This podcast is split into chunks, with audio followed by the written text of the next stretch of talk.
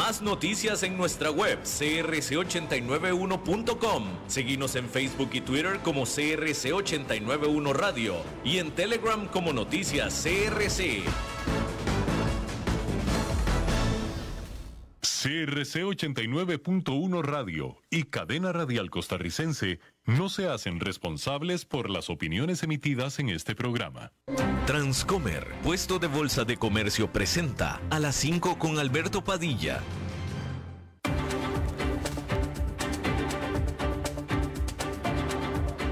Inicia a las 5 con Alberto Padilla un programa diseñado con el objetivo de llevarte diariamente un tema de actualidad, acompañado siempre de reconocidos editorialistas, de lunes a viernes a las 5 de la tarde por CRC 89.1 Radio, a las 5 con Alberto Padilla.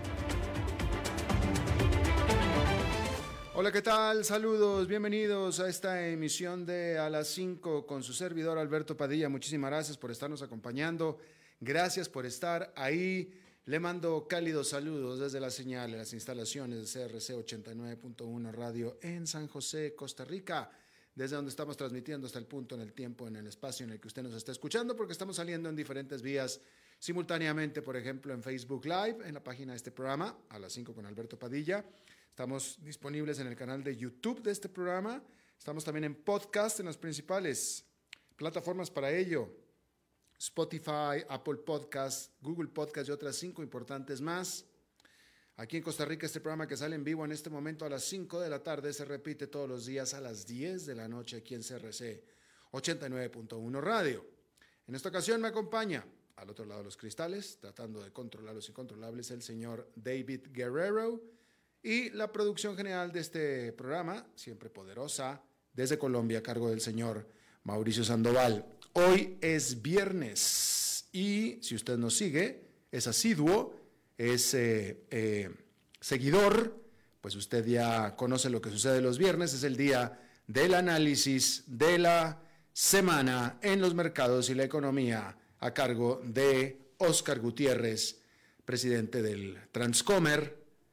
Y eso será un poco más adelante en esto que fue y ha sido una tumultuosa semana en los mercados. Así es que vale la pena escuchar lo que tenga que decir al respecto Oscar Gutiérrez un poco más adelante. Antes de eso, hay que informarle que se están reportando desde la noche de eh, la noche en Israel y en Gaza, eh, es decir, en la tarde o durante la tarde de este viernes en este lado del océano, grandes, grandes combates eh, ahí en la franja de Gaza. Se reporta que los eh, militantes de Hamas están enfrentando a los soldados israelíes en el noreste de la parte central de Gaza, según está reportando primero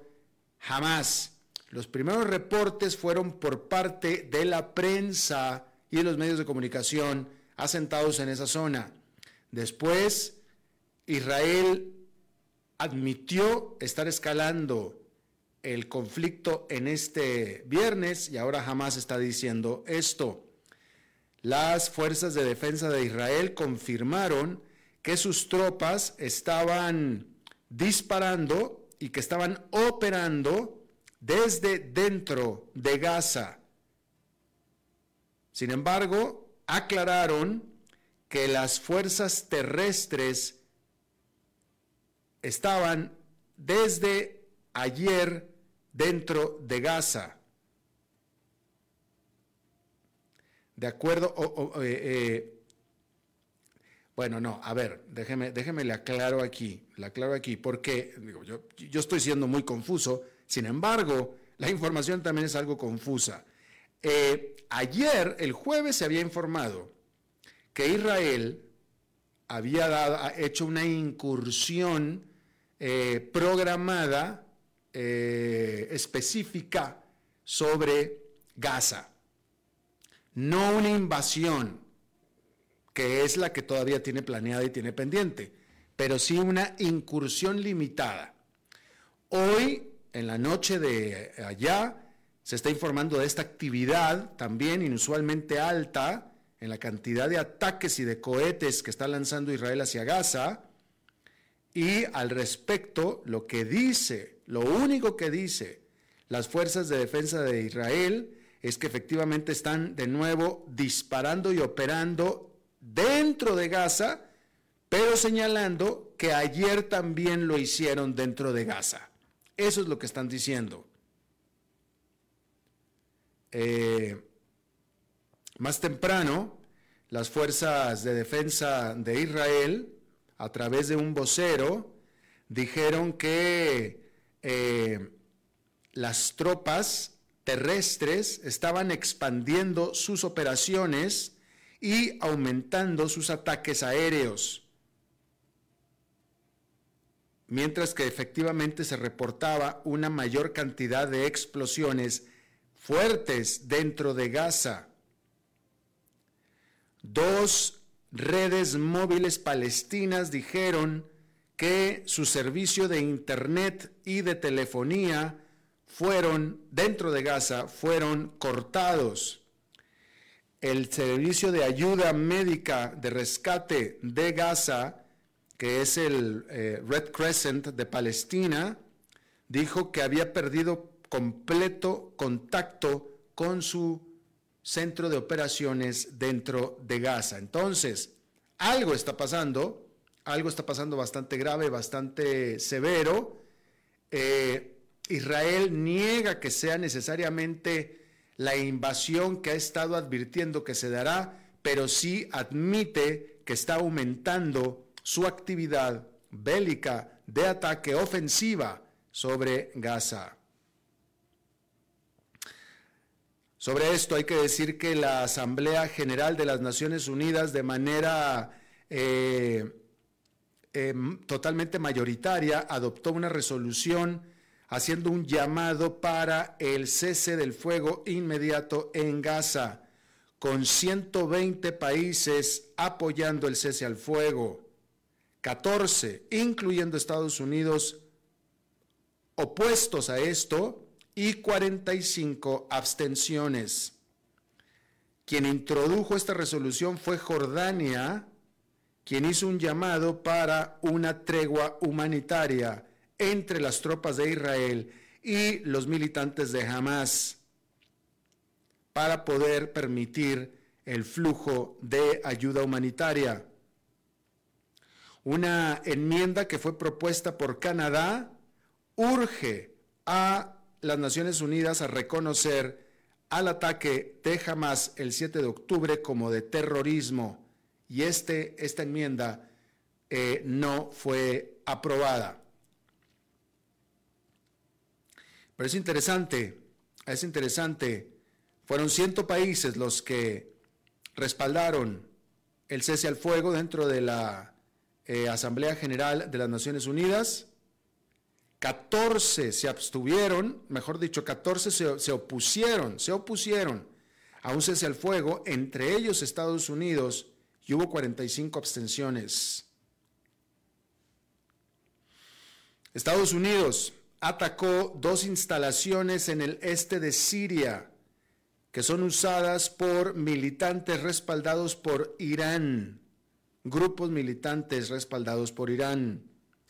El secretario de Defensa de los Estados Unidos, Lloyd Austin, dijo que estos ataques fueron en defensa eh, propia como respuesta a una serie de ataques respaldados por Irán sobre tropas estadounidenses en Irak y en Siria desde el 17 de octubre.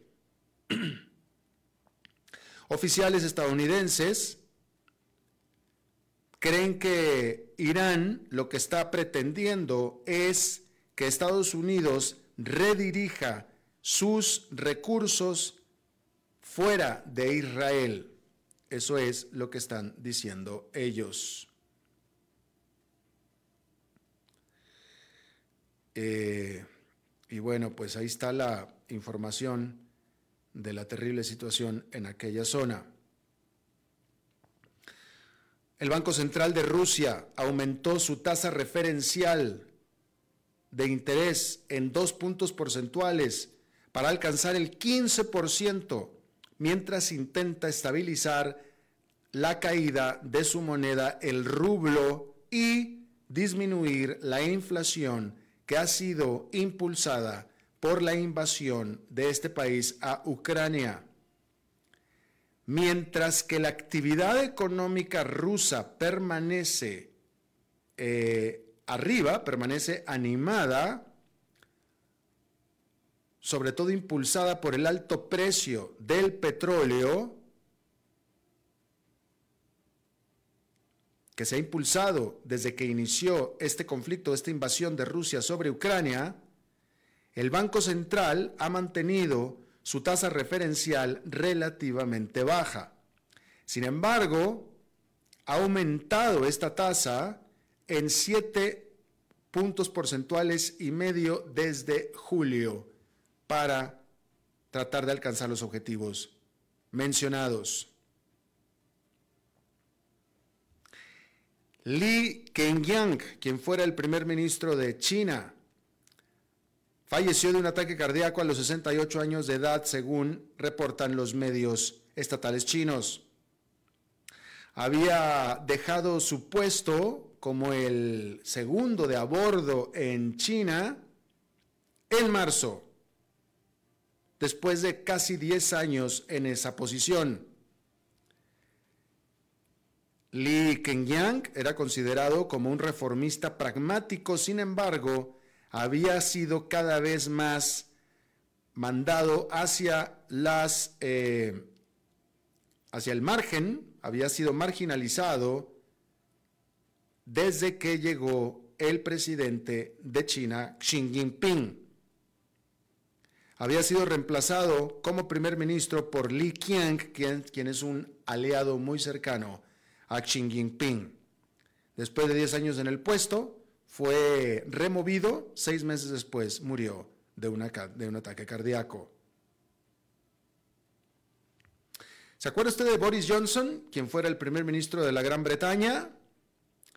Bueno, pues Boris Johnson anunció que comenzará a colaborar con la red o la cadena eh, bueno, pues el, medio de comunicación GB News, GB News, que es este canal de televisión británico, y ahí estará como presentador y como comentador o comentarista. Hay que recordar que Boris Johnson renunció a ser primer ministro, eh, mejor dicho, renunció a ser eh, miembro del Parlamento de la Gran Bretaña en junio pasado y se va a unir a este canal de televisión conservador, lleno de conservadores y de comentaristas de ultraderecha, quien trabaja en este canal insurgente y en el que trabajan una serie de ex parlamentarios británicos de ese corte. Hay que decir que este canal, GB News o GB News, recientemente ha estado involucrado en una serie de controversias, incluyendo el rompimiento de reglas de imparcialidad. Pues está lleno de gente que se sabe y se conoce y se autocalifican como de extrema derecha, pues ya desde entonces ya prácticamente está rompiendo las reglas de imparcialidad aunque no quisieran. Bueno, y algo de lo que seguramente estará profundizando Oscar Gutiérrez un poco más adelante, hay que decir que la medida preferida de inflación de la Reserva Federal de los Estados Unidos, que es el Banco Central, que es el índice de precios del consumo personal subyacente y déjeme lo trato de poner un poquito más claro. Es el índice, es el índice de precios del gasto de consumo subyacente de Estados Unidos. Y este cayó a una tasa anual en septiembre del 3,7%. hay que recalcar que es el subyacente que ya trae eliminado, ya tiene por fuera los volátiles precios de los combustibles y el alimento.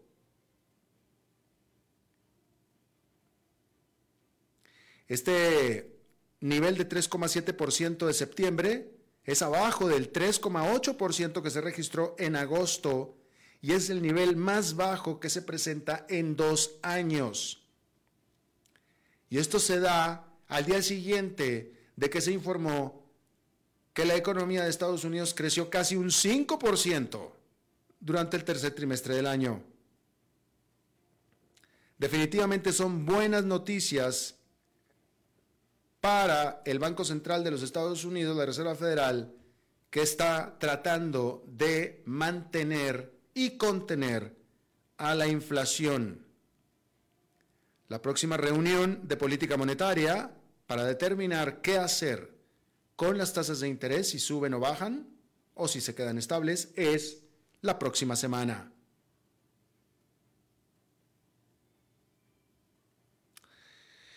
Y bueno, hay que decir que eh, cuando sucedió el ataque de Hamas sobre Israel el 7 de octubre, que se cumple tres semanas esta noche, Donald Trump criticó inicialmente a Benjamin Netanyahu, el primer ministro de Israel.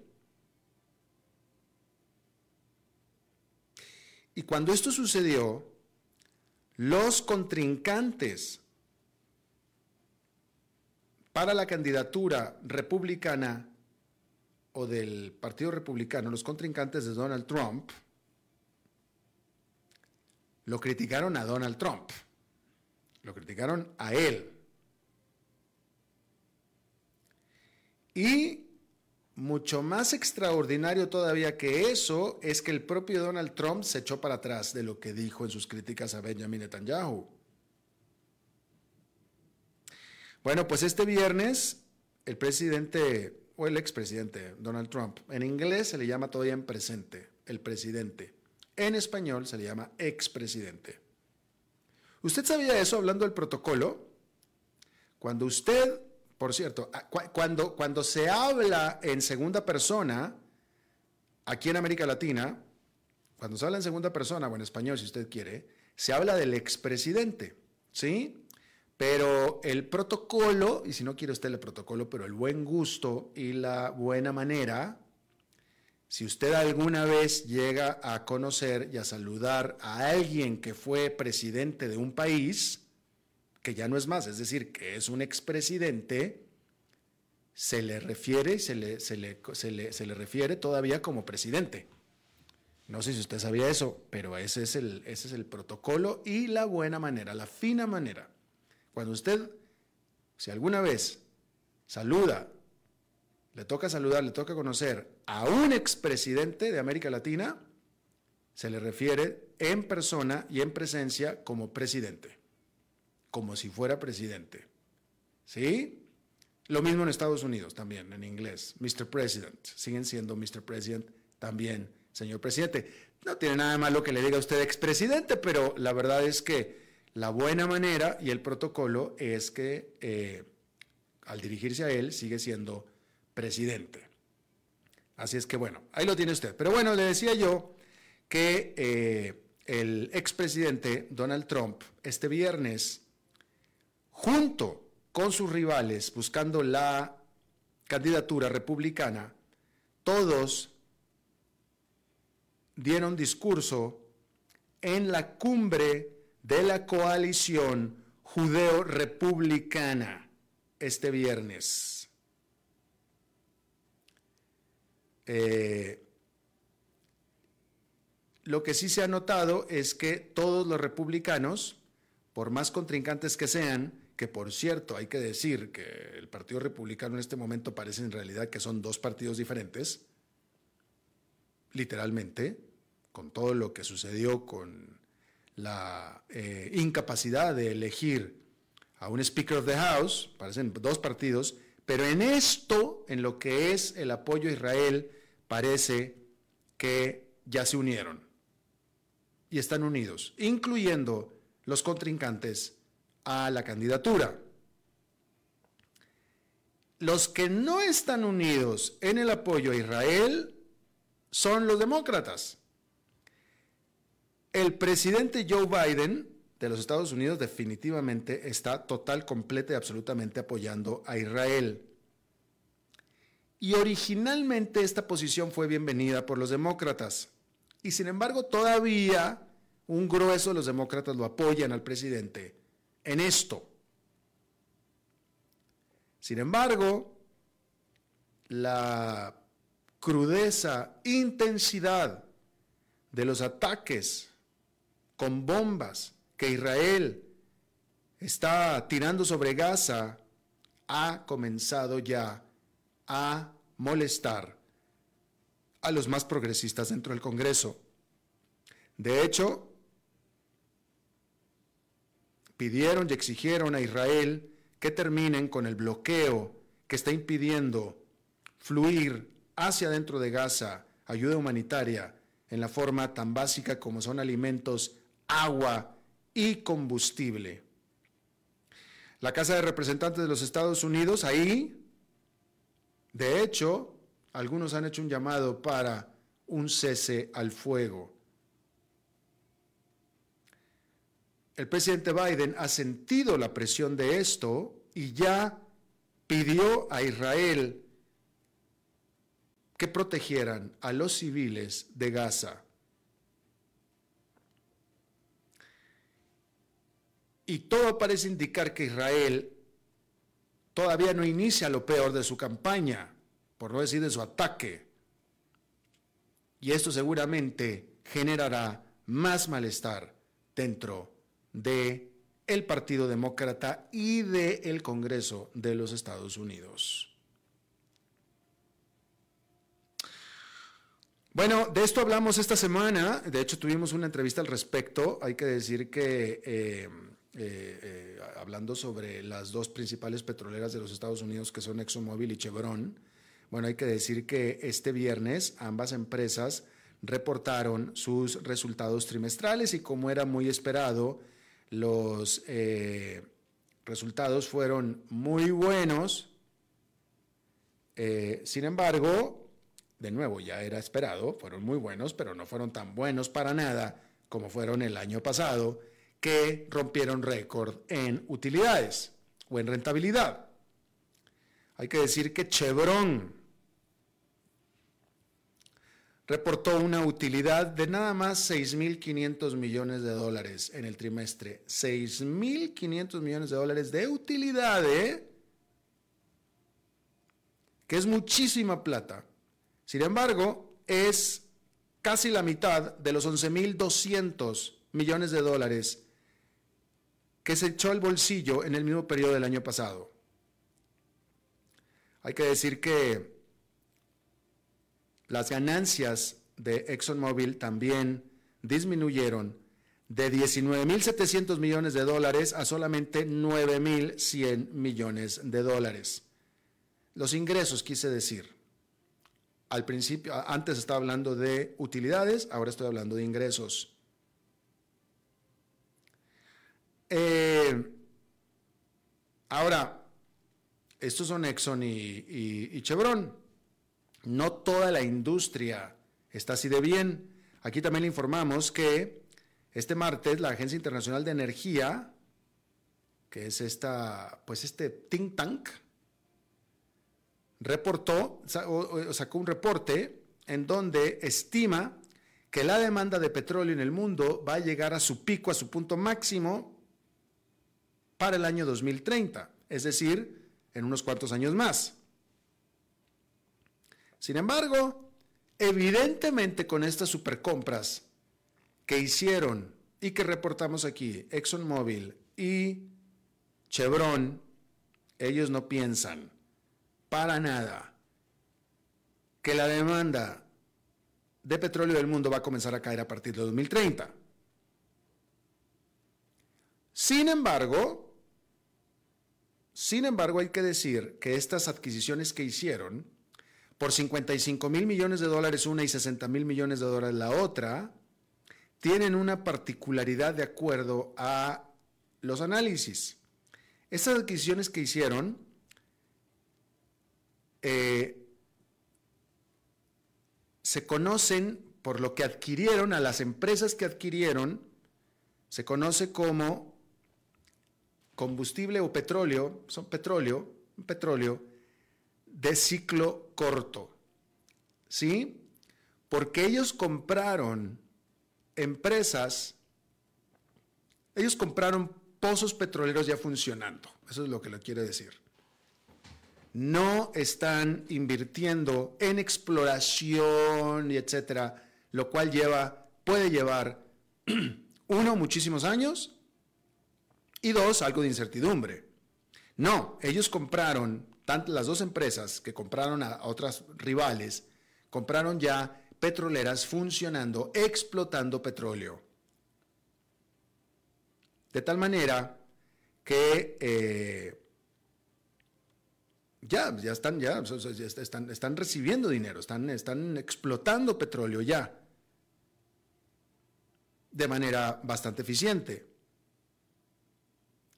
Eh, y de nuevo, esto es diferente a meterse a hacer una exploración sobre la perspectiva de mucho petróleo que se pudiera encontrar en determinado lugar, que amarra el capital muchas veces hasta por 10 años o hasta más. Acá no, acá están comprando flujo, flujo de petróleo y con petróleo de dinero. Así es que ahí lo tiene usted. En el caso de una de las compras que hicieron, con grandes inversiones en el petróleo de esquisto en Estados Unidos, Shell Oil, y en el caso de la otra, de Chevron, compró eh, a la petrolera GES, que tiene grandes inversiones en Guyana, que Guyana se ha convertido en la niña bonita de la industria petrolera mundial, definitivamente de América Latina. Bueno, cambiando de tema, hay que decir que hace un año ya que Elon Musk compró a Twitter. Ya se cumplió un año. En ese entonces, Elon Musk había dicho que esa compra no era ni para mover y mucho menos para hacer dinero. Y bueno, después de un año queda clarísimo que efectivamente así ha sido. Definitivamente así ha sido no ha sido, y lo dijo desde el principio, una inversión rentable para Elon Musk. Durante este año en el que Elon Musk ha sido propietario de lo que antes fue Twitter, ya le cambió el nombre, ahora es X, las cosas han sido pues para mal. o sea, la empresa, el servicio, la plataforma no es, está peor. Es lo mejor que podemos decir, es que está peor. Primero que nada, los grandes anunciantes han recortado su gasto en anuncios, en publicidad, en X o en Twitter. Eso desde el principio, eso, eso nada más con, con, cuando él llegó, simplemente con él haber llegado, ya con eso empezaron a salir. Pero aparte, la industria de la publicidad en general ha estado cayendo. Luego lanzó esta iniciativa de cobrar un plan de suscripción de 8 dólares por mes, del cual solamente el 1% de los usuarios han adoptado, nada más. Ante esto, para recortar gastos, Elon Musk despidió nada menos que al 80% del personal de Twitter. Nada menos que al 80%. Entonces, Queda claro que este asunto de Twitter fue una cosa más de gusto de Elon Musk que de negocio. Eh, hay que decir que dentro de lo que se reporta y se conoce que ha venido empeorando y que ha salido mal, hay que decir que estas etiquetas de verificación que se les da a aquellos suscriptores que pagan mensualmente no ha hecho más que causar confusión, porque los posts que suben los suscriptores se priorizan sobre el resto, sobre los que no son suscriptores, eh, eliminando, desplazando, mejor dicho, un contenido que puede ser mucho mejor. ¿Sí? Entonces, antes Twitter priorizaba el contenido, priorizaba la libertad de los usuarios. Si alguien tenía un tweet muy bueno y la gente lo veía y le ponía likes y etcétera, ese Twitter, ese, ese, ese tweet se hacía viral. Bueno, pues ahora no. Ahora ese tweet no necesariamente se hace viral. Se, se haría todo caso viral el tweet maluco que envió un suscriptor. Así es que ahí lo tiene usted eso. Y hay que decir que los eh, tweets o los posts que se hacen virales se recompensan con una tajada de ingresos por publicidad, ¿sí? Lo que a su vez genera el spam. Y este 20% de personal que se quedó trabajando para Twitter ha estado teniendo grandes problemas, o por no decir prácticamente no ha logrado combatir la, desinformación, que es un grave, grave problema dentro de las redes sociales. Y Elon Musk simplemente eh, se sacude, desdeña las críticas que recibe por parte de los medios de comunicación tradicionales.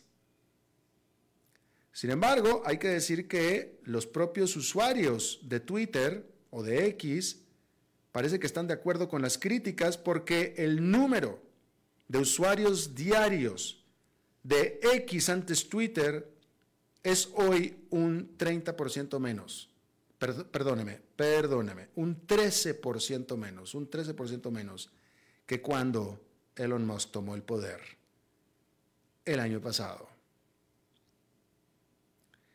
Pero pues es como pareciera como su proyecto personal, es su cosita de él, y bueno, pues ahí lo tiene, ahí lo tiene usted. Eh, y a la muchacha que contrató como presidenta de Twitter o de X, nadie habla de ella. La estrella ahí sigue siendo, y el que parece que toma las decisiones sigue siendo Elon Musk. A la muchacha que contrató, no sé qué tanto margen le da, pero ciertamente cámara no le da. Micrófono tampoco. Bien, viernes de análisis de la semana en los mercados y la economía con Oscar Gutiérrez después de esta pausa. A las 5 con Alberto Padilla por CRC 89.1 Radio.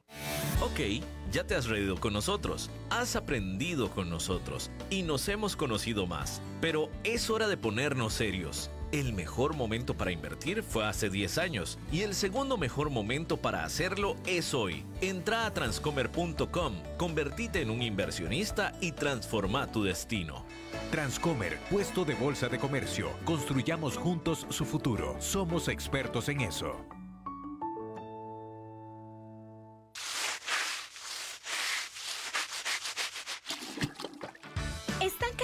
De limpiar tanto el piso de su casa? No sufran más. Cambien esta cerámica con porcelanatos pulidos antibacteriales y súper fáciles de limpiar. En Porcerámica, número uno en porcelanatos.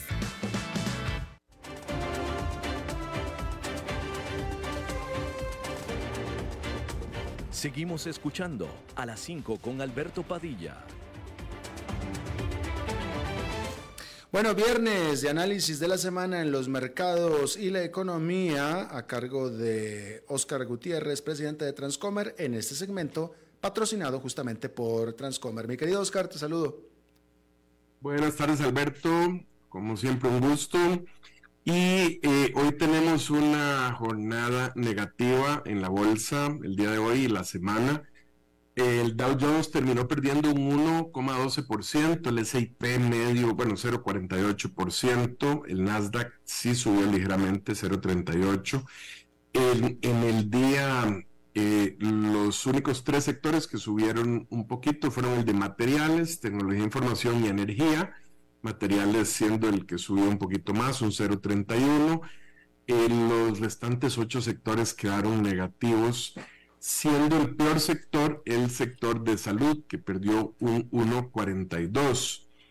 Y curiosamente, la mejor acción del día de hoy en realidad es del sector de salud, eh, que fue la empresa Dexcom, el, símbolo que utiliza para transar en bolsa es de XCM, ganó un 10,11% para terminar en 89,29.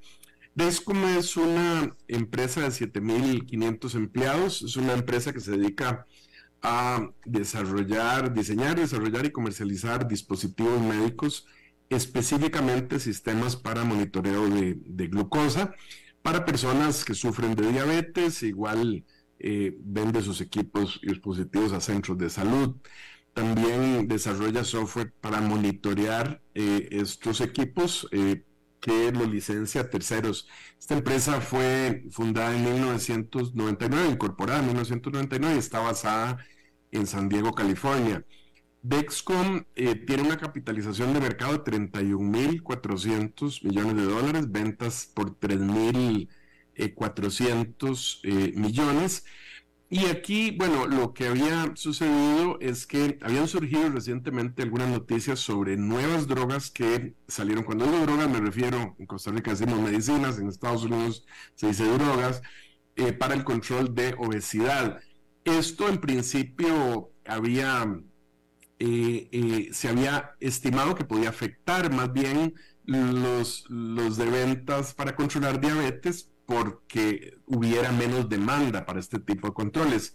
Eh, y, e incluso la, la acción venía bajando, a finales de julio había llegado a 139 dólares y para mediados de octubre estaba en 74, como les digo, hoy cerró en 89 y es que eh, ayer Dexcom reportó utilidades, eh, mencionó igualmente que estas drogas no van a afectar eh, las ventas. Las utilidades que reportó ajustadas después del cierre fueron de 50 centavos por acción, cuando lo que se esperaba era 34 y medio centavos, y esto representa un 79% de crecimiento las ventas en, las utilidades, las ventas crecieron igual un 27% comparadas con hace un año, también un 35 millones de dólares más de lo que se esperaba. Y además eh, proyectan hacia adelante eh, un crecimiento del 23%. No solo eso, sino que también anunciaron un programa de recompra de acciones y esto, como siempre, eh, causa un efecto positivo porque eso es una demanda adicional por acciones que tiende a subir el precio. Así que todo esto en conjunto logró que Dexcom fuera la eh, empresa del S&P 500 que subió más, subiendo un 10,11% para cerrar en 89,29 dólares. Y la, la, peor empresa del día fue una empresa igual que la semana pasada, una empresa eh, de eh, eh, tecnología de energía, Enphase Energy, que perdió un 14,65% para quedar en 82 dólares con 09.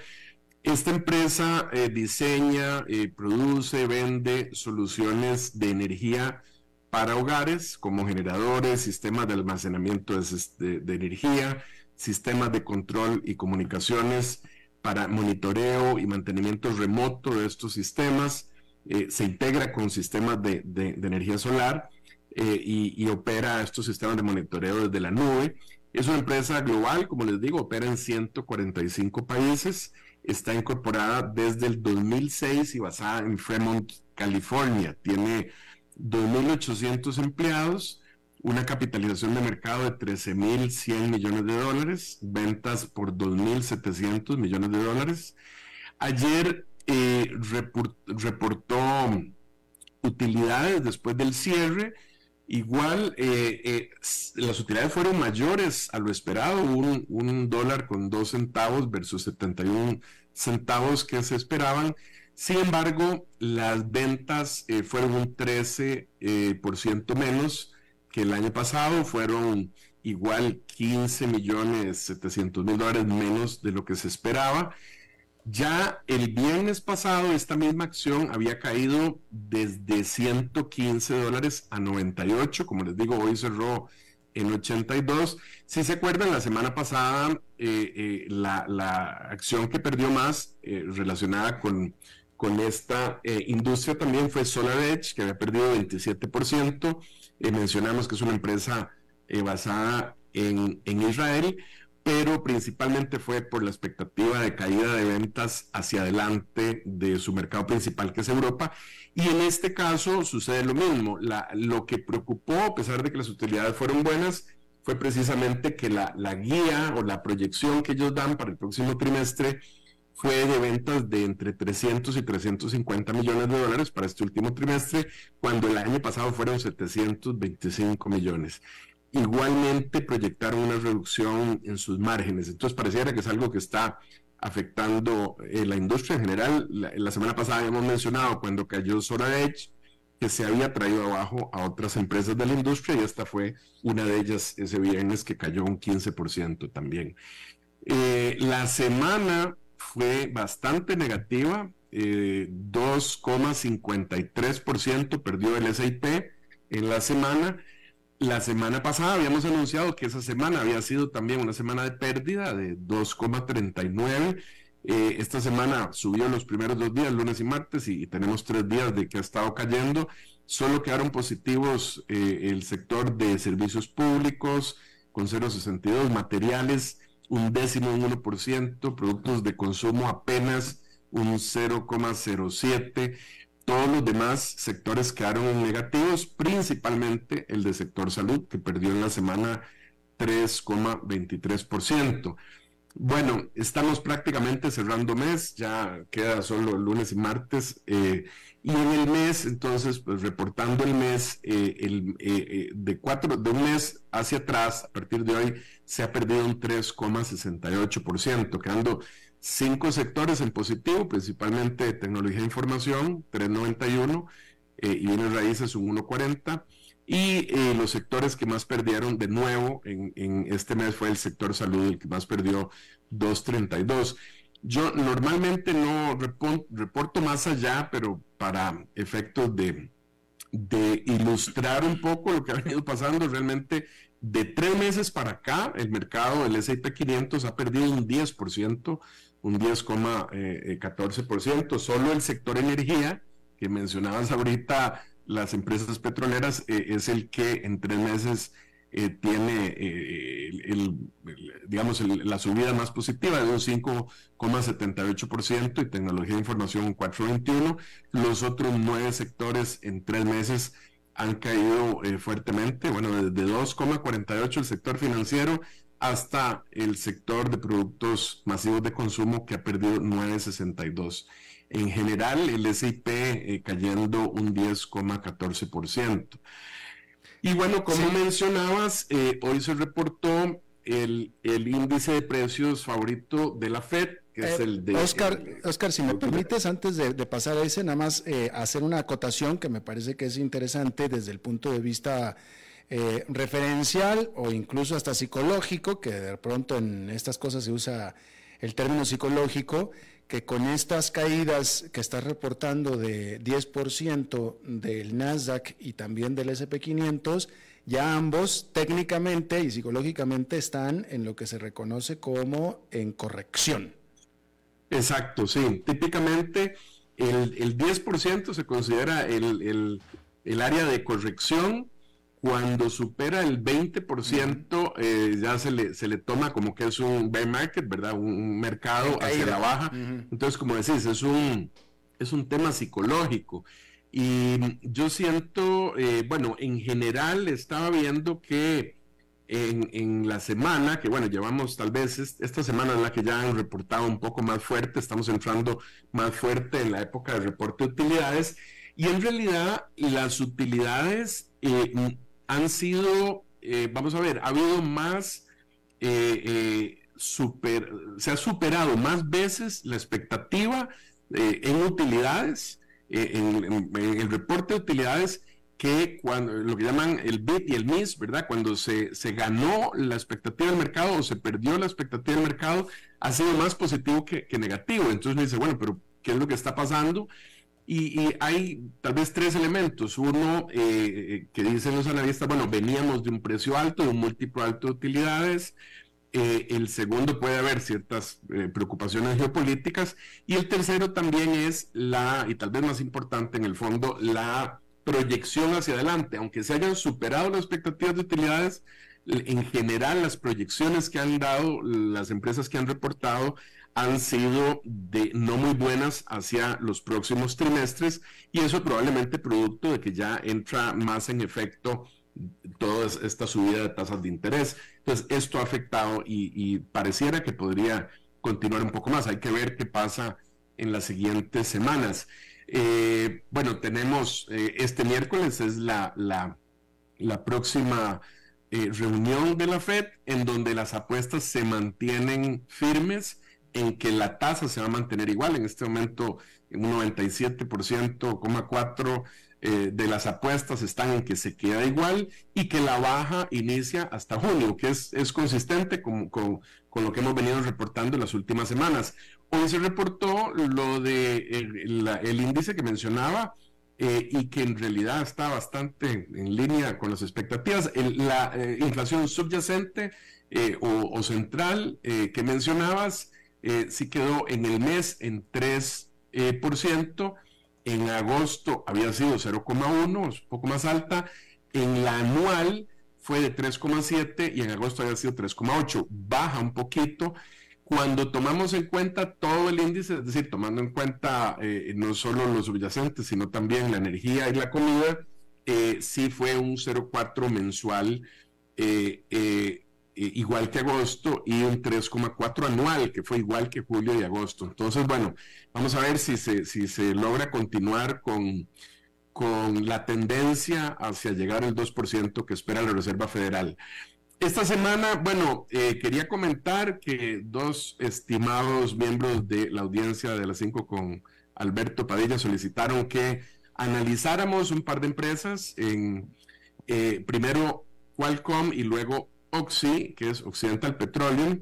Eh, voy a analizar hoy Qualcomm nada más en orden cronológico de las solicitudes para por el tiempo y para la semana entrante eh, podemos analizar eh, Occidental Petroleum, que es una de las empresas en donde Warren Buffett ha hecho inversiones importantes. la solicitud de eh, nuestro miembro de la audiencia fue que analizáramos un poco cómo afecta la relación con Apple también y la caída de ventas que ha habido en, iPhone. Tal vez primero Qualcomm es una empresa de tecnología, bueno, tiene 51 mil empleados, eh, está en el sector de, tecnología, la industria de los semiconductores, eh, desarrolla y comercializa tecnología inalámbrica. Ahí es absolutamente eh, un líder, ¿verdad? Es una empresa de altísima tecnología. Para que tengamos una idea, bueno, se divide en tres segmentos. Fabrican chips especializados en esta área de modems y tecnología de comunicación inalámbrica eh, eh, el, segundo sector es de licenciamiento, es decir, su tecnología otorga licencias a otros fabricantes para que la puedan utilizar. Y bueno, tal vez tiene una, una sección también de inversiones estratégicas que no la vamos a analizar hoy, sino principalmente estas otras dos. Para que tengan una idea, eh, Qualcomm tiene eh, a su haber 140 mil patentes en esta tecnología, o sea, es absolutamente líder. Fue, fueron quienes desarrollaron la tecnología que sirvió de base en, telecomunicaciones para las tecnologías 3G, 4G y 5G. Incluso incursionó en hacer sus propios eh, eh, teléfonos celulares en 1998, eh, pero principalmente, bueno, se dedican, ya eso no prosperó, pero se dedican más bien a hacer modems dentro de los teléfonos y, chips también para comunicación de GPS. Ahora, la relación con Apple, Qualcomm se podría decir que son entre amigos y enemigos eh, de Apple, ¿verdad? Son dos empresas eh, muy grandes, muy fuertes, que eh, Qualcomm ha sido proveedor de estos chips para Apple. y en este momento el, representa para Qualcomm el 20% de su ingreso es proveniente de la compañía Apple. Eh, Qualcomm por esta tecnología y, este liderazgo en realidad incluso tuvo un juicio eh, eh, por la Federal Trade Commission, que es la que regula los temas de monopolio en Estados Unidos, por ejercer poder monopolístico en el otorgamiento de estas licencias. En el 2017 presentaron ese juicio, al final terminó ganando Qualcomm y en el mismo año Apple enjuició a Qualcomm por cobrar licencias sobre patentes que no eran suyas. Unos meses después, Qualcomm enjuició de vuelta a Apple por usar estas patentes sin permiso. Y bueno, al final estuvieron en ese juicio, por eso digo que amigos y enemigos terminaron llegando a un acuerdo a finales del 2019, 2020. Eh, y eh, eh, incluso ahí, bueno, parte del tema fue un compromiso de continuar colocando eh, eh, chips en, Apple o, Apple comprando. En algún momento, en el 2018, también hubo un intento de comprar Qualcomm por parte de Broadcom, esto es interesante porque Donald Trump lo, lo, bloqueó en parte por un tema de seguridad nacional en virtud de que Broadcom está basado en Singapur.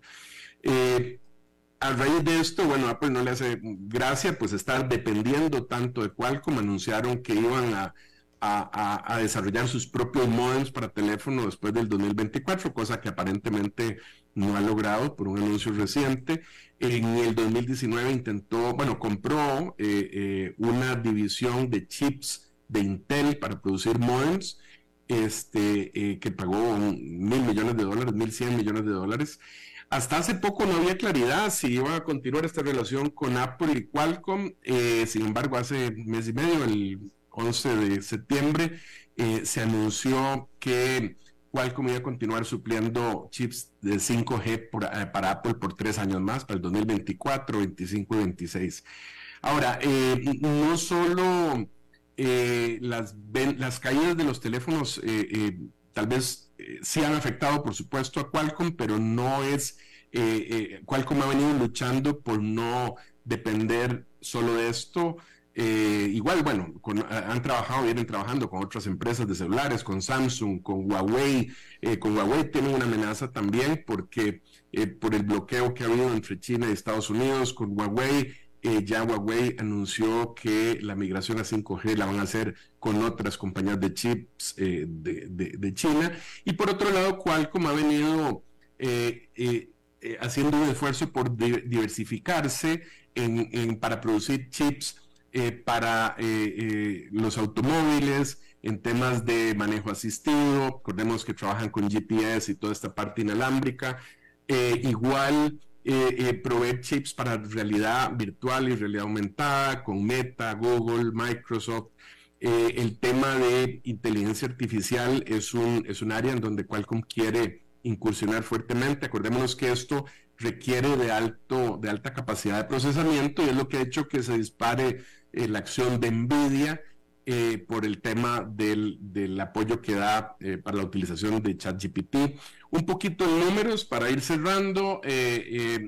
Qualcomm tiene una capitalización de mercado de 117.900 millones de dólares, ventas de 38 mil millones, una utilidad bruta de 25.600 millones de dólares que le da un margen del 58%, que es altísimo, un EBITDA eh, de un 33% en 13 mil millones de dólares, utilidad neta de 8 mil 600 millones de dólares eh, y tiene, eh, bueno, deuda por 15 mil millones y, en efectivo mantiene 8 mil 600 millones.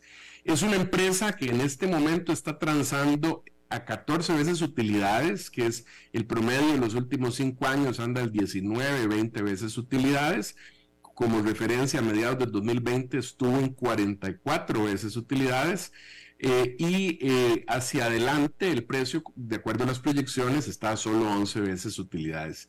Realmente eh, sí es cierto que ha venido reduciéndose la demanda por temas de inventario en la solicitud de los chips de Qualcomm, pero y se mantiene un poco baja la demanda relacionada con los chips para Android, pero las expectativas hacia adelante es que esto es un ciclo y que termine eh, eh, revirtiéndose en los próximos años.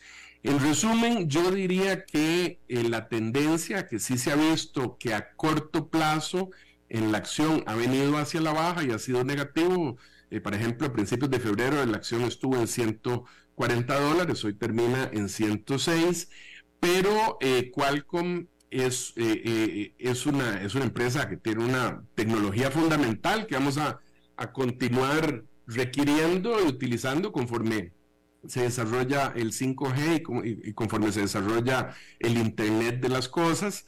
Y a pesar de que pueda haber más juicios sobre patentes a futuro, yo le apostaría a Qualcomm. Yo siento que el después de analizarla, francamente, me dieron ganas de hacer alguna operación con Qualcomm personalmente, porque creo que hacia adelante, a largo plazo, eh, va a seguir siendo un jugador importantísimo.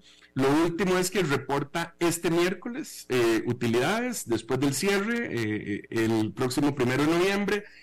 y habría que ver si, si baja un poquito más, definitivamente yo creo que va a ser todavía más atractivo el precio, pero podría ser más bien que si las perspectivas son positivas hacia adelante, más bien perdamos la oportunidad de entrar a un precio que para mí en este momento es bastante atractivo.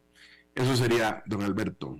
Bueno, pues ahí está, don Oscar. Te agradezco muchísimo, Oscar, Oscar Gutiérrez, eh, por tu segmento como todos los viernes. Muchísimas gracias a vos y a toda la audiencia. Igualmente, feliz fin de semana. Igualmente para ti, Oscar. Fue Oscar Gutiérrez, presidente de Transcomer, en este segmento patrocinado justamente por Transcomer. Y eso es todo lo que tenemos por esta emisión de A las 5 con su servidor Alberto Padilla. Muchísimas gracias por habernos acompañado. Espero que tengan muy buen fin de semana Espero que termine esta jornada en buena nota, en buen tono y nosotros nos reencontramos en la próxima. Que la pase muy bien. A las 5 con Alberto Padilla fue traído a ustedes por Transcomer, puesto de bolsa de comercio. Construyamos juntos su futuro. Somos expertos en eso.